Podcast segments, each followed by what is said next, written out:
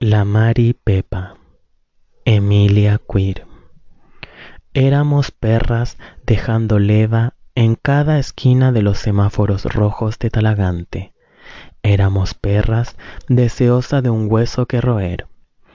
Éramos juguetonas. Buscábamos amor y diversión en los Marruecos de los hombres. Un día, un hombre, en un auto, me dijo, ¿A cuánto la chupa, mijito? Y yo, que soy coqueta de nacimiento, le dije, a cinco lucas, tío. El tío, que es mi vecino de la esquina, empalideció, sus ojos se blanquearon, hasta vi caer de su frente una gota de sudor. Y yo, que siempre he sido perra, lancé por primera vez mi sonrisa medio filo. Segundos después, un chirrido ensordecedor que reventó mis tímpanos me avisó que el tío arrancaba con mayor pavor de aquellas frías calles. A los días después, avergonzado, se acercó a mí y me preguntó si mi papá sabía de todo esto. A las semanas después me ofreció su ayuda y se interesó en mi problema. Al mes después me ofreció 30 lucas para que le practicara sexo oral en el terreno baldío cerca de nuestra pobla. Primero pensé que las lucas me caerían de perilla, luego pensé en el tiguo mocoso, su hijo mayor, que me cae como la callampa, y pensaba que esa podría ser mi mayor venganza, burlarme en su cara por tener un papá maricón, pero preferí alejarme de él o de ellos, aunque todo el mundo decía que el tiguo mocoso le sacaba la cresta a sus parejas. Y digo parejas, porque andaba dejando guachos chicos por toda la pobla. Se parecía al pico de oro, pero esa es otra historia. Una vez, el tiguo mocoso me escupió en la cara y luego se masajeó el paquete.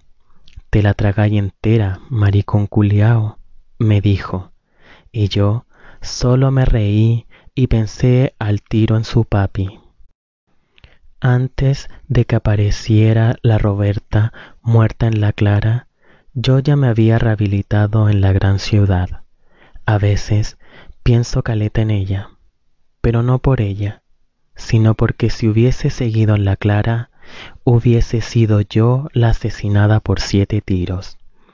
Antes de irme a Santiago, el tío Facundo comenzó a rondar en mi casa y las calles en las que acostumbraba putear. ¿Por qué quiere que se la chupe, tío? le decía reiteradas veces. ¿No ve que si se entera el tío mocoso me va a matar y yo solo quiero vivir? Luego me amenazó con decirle a mi papi Puta que es difícil ser puta en Talagante. La mejor compañía de un perro callejero son sus pulgas. Entonces, ¿querrá el perro deshacerse de ellas? La historia del pico de oro es una historia que me sé al revés y al derecho. ¿Por qué? No lo sé. Todo parte en aquellos tiempos en que la colonia alemana estaba realmente habitada por alemanes, y la Willy Rosa, la mami del pico de oro, trabajaba como empleada en la parcela de la familia Bock.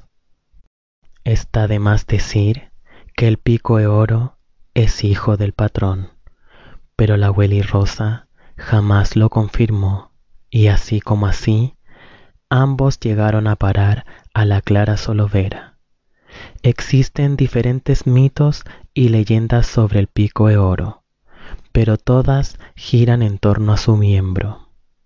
Las viejas calientes de la esquina dicen que le pusieron así porque tiene un pene gigante. Otras dicen que su vello púbico es tan rubio que parecen de oro. También escuché que una mujer en un ataque de celos le arrancó un testículo y se lo reemplazaron por una bola bañada en oro. Algunos hombres dicen que no es por el tamaño, sino por el aguante que tiene el pico de oro.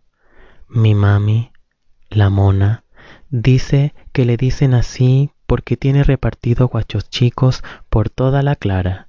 Y es verdad.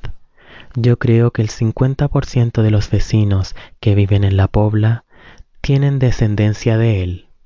En el pasado, si el bebé nacía con el tono de piel más claro que sus progenitores, se le cargaba la responsabilidad al pico de oro.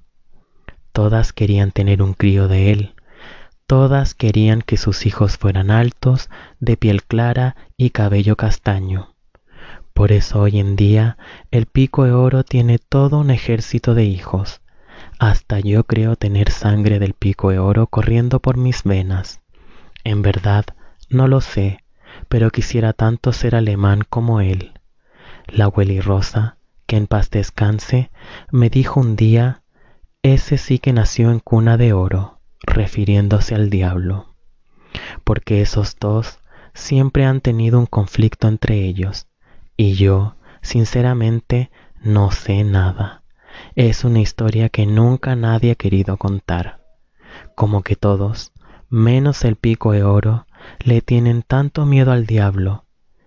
Y yo lo miro y lo encuentro un viejo de mierda, decrépito, al igual que el pico de oro, viejos podridos que deberían estar ya muertos.